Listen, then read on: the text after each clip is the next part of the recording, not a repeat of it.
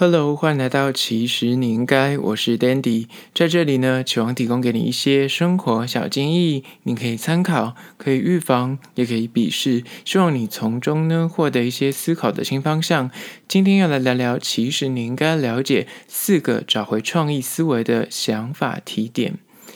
今天要聊聊关于说，在生活中或是工作的时候呢，亦或是感情世界。有没有那个一时半刻，你就觉得自己很没有灵感，而且很没有创意？就是如果为人处事呢，能够具备所谓的创意思维去应对所有的问题，很多事情你觉得很困难，或是你遇到的所谓的困境呢，有可能就会迎刃而解。今天就要说关于说，不管是在做人做事上面，如果你可以拥有所谓的创意思维的话，你就可以拥有更多的弹性跟可能性。今天提供你四个关于说找回创意的。想法提点在此提供给你做参考。首先，第一个找回创意思维的提点呢，就是一最初的创意呢，时常是复制而来的。想要找到所谓的新点子或是新的创意呢，有时候呢，你得从别人的经验或是别人的作品。先去所谓的复制或是临摹，再增添一点自己的观点或者是新的角度，这样其实也算是一种创意的呈现。会讲到这个呢，其实我个人有蛮大的感触。我记得我以前国小的时候，就是在绘画的的这个领域上面，我本身没有去补习什么绘画，可是我本身美术底子还不错，就发现说，诶，他们有些国小一二年级就有去上所谓的美术课的同学，他们就很会画气球。那因为我本身没有学过，那个时候也没有所谓的什么美。美术课就看他们为什么可以用所谓的课堂上的粉笔画出所谓的气球，因为那天好像是母姐会，就是所谓的学校日，他们就会在黑板上面画一些什么气球啊，或是画一些装饰。我就看到有个同学他画了一个气球，非常的厉害，很有层次。然后看完之后，我想说，嗯，他到底是怎么画的？那我就看了他的气球之后，我就拿了粉笔在旁边也画了一个一模一样的气球。但是呢，我又加了一个惊叹号，就加了一个就是关于那个光点的部分。那觉得哎呀，自己又多了一个光点，感觉变得很厉害。这个东西就让我那个时候就意识到一件事情：很多的所有的创意或作品，你可能可以一开始你可能会觉得说啊，我就是先复制或所谓的临摹别人的作品。但是如果你加入一点自己的观点，或者加入一点自己的创意，你可以让那个东西更完整。但是我想要讲的是，前提是这不是个比赛，也不是一个你会拿去贩卖的，而是单纯你要学习一个新的事物和技能的时候，先去临摹或先去复制这件事情是有意义的，而且可以创造出新的所谓的价值。讲到这里，来举一个另一个例子，就是现任的 LV 男装艺术总监兼 Off-White 的创始人 Virgil Abloh，他呢就有一个名言，就是他的设计里面呢，他就是掌握所谓的。百分之三原则 （three percent approach） 原则，他一直就在说，所有的新的创意或者是新的设计，只需要在原本已经存在的事物上面呢。增加百分之三的新观点或者新创意，便是可以看起来让你有点熟悉，又觉得有点新鲜。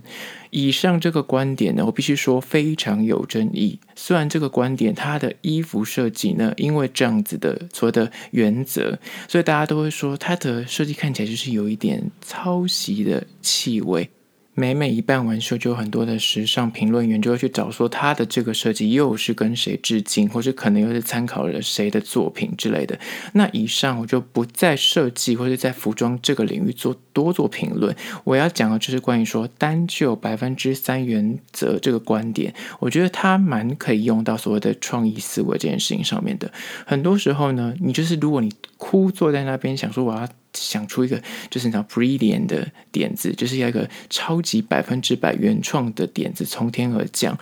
那样的机会呢，有，但是极为稀少。那如果你今天只是个上班族，你就是要做个所谓的 PowerPoint，或是想个案子，或是发想一个主题，或是所谓的企划的时候。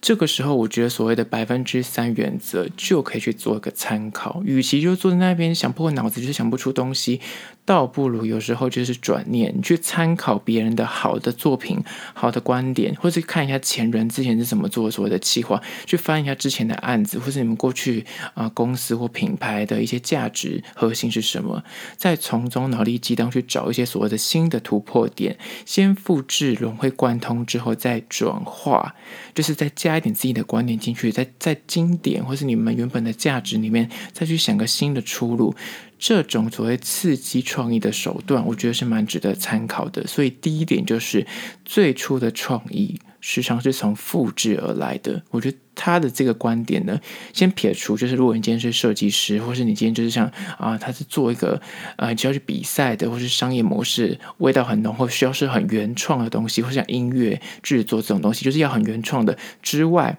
你今天如果是想个所谓的 idea，那或者想个主题，那我觉得去参考别人的成功模式，从中找突破点，这件事情是可以去参考的。加第二个关于说找回创意思维的想法提点呢，就是二。懂得观察，才能够找到其中变化的突破点。工作，你可能就是发想计划的时候会屡屡卡关，或是感情有时候就会走到所谓的冷淡期，亦或是就是很平淡无聊的规律生活中呢，你再也找不到那种刺激的感觉。以上这些所谓习以为常的规律事物呢，你想要找到所谓的新出路或新的突破，你就得在这个过程中，就是你已经觉得走到烂的路，或是已经习惯的生活里面，去找到新的做事方法或新的应对之道。但这之中要怎么去找到那个突破点呢？就是。观察二字，借由不断浏览你已经熟到不行的事物，比方说你的工作就是 SOP，你们以前就是 A 加 B 加 C 这样子一直做下去，你就做永远都是这样做，那你也不会去质疑说为什么我要这样做，或者这样做是最有效率的方法吗？你可能不会去质疑。但是如果你今天要找到一个新的创意点的话，你就得要再去。在这个熟悉到不行的事物里面去找它存在的新的机会点，或者是新的观看视野，或是之前忽略的盲点，在过往的这个 SOP 或这个流程之中呢，你可能会找到一些长期被你忽略，你可能可以跟你朋友或是跟你的同事去了解这件事情，说不定他们就可以一下就点破你的那个盲点，或者一下就看穿说哦，你可能就是有点不知变通的地方在哪里。或是刚刚说的，在感情互动上面呢，你可能过去已经习惯了这样的生活，你们只是习惯每天可能会通电话，或是联络讯息，亦或是每个礼拜要固定约会个几天，但是行程都是有点规律的。那这样的行程你也没有觉得不好，但是就觉得很像哎。变成了一种待办事项，就是变成是例行公事，就是在交功课的感觉。那这样你就会觉得很少，就是不会让你有趣味感，也不会让你觉得哦有那种期待感。那你要怎么样去突破感情上的这个所谓的就是无法再跨越的那个平淡感呢？你就得从你们两个人相处的细节里面去找一些关于说，诶，他很像一直以来都是习惯这样的规律。那我们如果跳脱一个新的规律的时候，是不是有可能会让我们的关系更好一点？就不会永远都是在那边相看两相厌，你知道？有些情侣为什么走到后面就会变得，就是也没有怎么样大吵大闹，但是后来就是没办法走下去，就是有可能就是太无聊了，平淡掉了，变成像所谓的家人。那你就得要去找那个创意的相处之道。那再来关于说，有时候你在工作的时候，你想说为什么我的工作效率就是无法提升，或是？你现在还是在校的学生，但是你每次回家就是无法静下心来读书，就是读不进去。有没有可能原因就是出在说你要去观察一下你身边的环境？有可能你的工作桌子非常的混乱，或是你的那个读书桌子就是很乱，乱到让你就是无法坐下来。静下心来念书，有可能这就是你工作或是你念书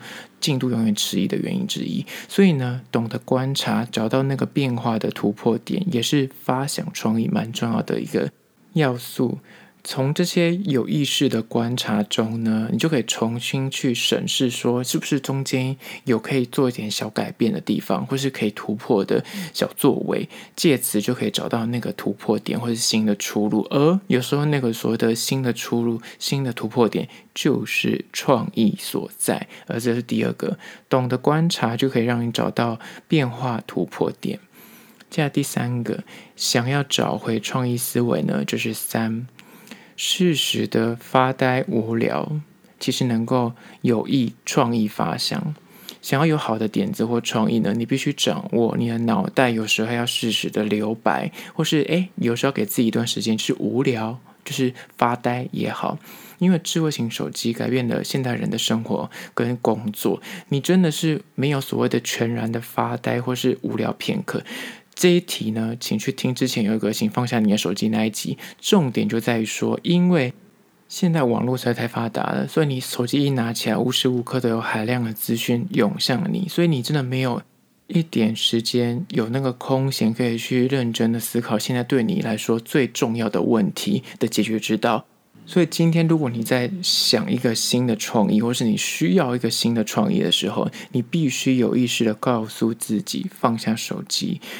给自己一段所谓的无聊发呆的片刻，让自己可以去沉淀、去思索这个问题的核心，然后做自我对话。这样子放空的空格呢，它非常有利于去激荡出新的灵感，然后加上刚前一点的观察。当你有空闲时间停滞下来的时候，你就可以去有意识去观察你四周现在的变化。借由这些有意识的观察，你才可以找到这个新的突破点，然后更新的创意。而这就是第三点，适时的无聊发呆是有益创意发想的。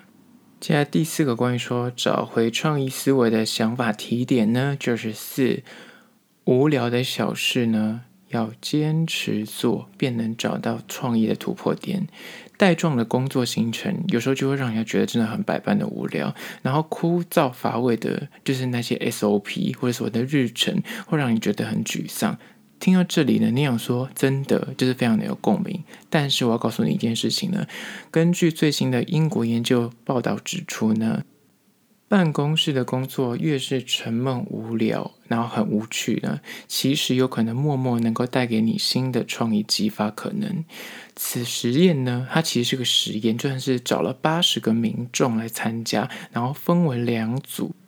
每一组四十个人，然后第一组呢，他要求这四十个人要抄写所谓的电话簿号码，先抄五十五分钟，就是非常无聊，就是抄电话簿的号码，没有任何原因。第二组呢，不用抄写。随后呢，他要求这八十个人各自去发想。他给他一个塑胶杯，我问他说：“你现在告诉我，给我一个他新的用法、新的用途。”实验结果发现呢，有抄写电话簿号码，就是前面有做十五分钟很枯燥乏味工作的人呢，他明显想出来点子比没有抄写电话簿的人。更有创意。这个实验呢，就凸显了人被要求一些很被动或枯燥乏味的工作的时候，比方说你可能开会很无聊，是你在听大家讲话，或是你可能要阅读一些很艰深的一些文件，就是非常无聊，你非常不想做，但是这些东西你非做不可。很容易导致你可能在中间会无聊发呆的工作项目，反而比起那个一直让你保持精神奕奕，然后你很有干劲的那工作，跟很有事情做，脑袋一直在狂转的那种工作呢，前者就是你中间操作很无聊跟沉闷的工作十五分钟，你很不想做，你很厌恶的工作十五分钟后。事后反而可以激发你更好的创意表现，而这个点呢，跟这个实验呢，后续也被很多人来讨论说，诶，那是不是之后，比方说你们要个创意脑力激荡的会议之前，大家可能可以稍稍的先休息一下，然后让自己呃脑子先清空啊，说发呆，或者去做一些就是很繁复的工作，等到那个东西做完十五分钟之后再来开会讨论，之前就有这样的讨论存在。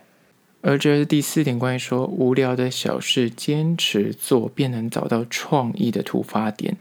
那我觉得会有这个心态上面的转变呢。我个人觉得就是像你一到五很认真上班，觉得有一点痛苦，你就会相对而言一到五的那个痛苦，它就会增添了六日放假的甜美感跟那种放假的愉悦感。就是你知道一拉一紧跟一松一紧的那个之间，就你前面做了一个很无聊、那很枯燥乏味的工作。